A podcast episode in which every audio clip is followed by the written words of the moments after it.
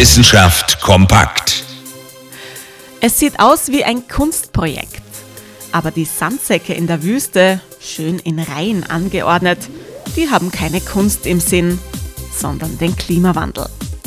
Der tschechisch-österreichische Physiker Radko Pavlovec hat eine Idee.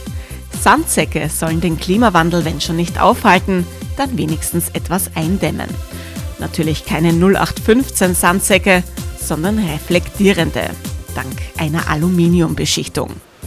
In der Wüste der Reihe nach aufgelegt, sollen diese speziellen Sandsäcke die Sonnenstrahlen zurück ins All werfen und damit CO2-Emissionen von Fabriken oder Kraftwerken kompensieren.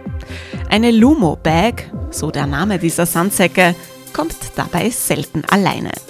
Eine Fläche von bis zu 40.000 Quadratkilometern soll damit in der Wüste ausgelegt werden. Also eine Fläche, die halb so groß wie Österreich ist. Ein großes Projekt mit hoffentlich großem Effekt. Was aber Erfinder Pavlovec auch gleich klarstellt, ausruhen können wir uns auf diesen Sandsäcken nicht.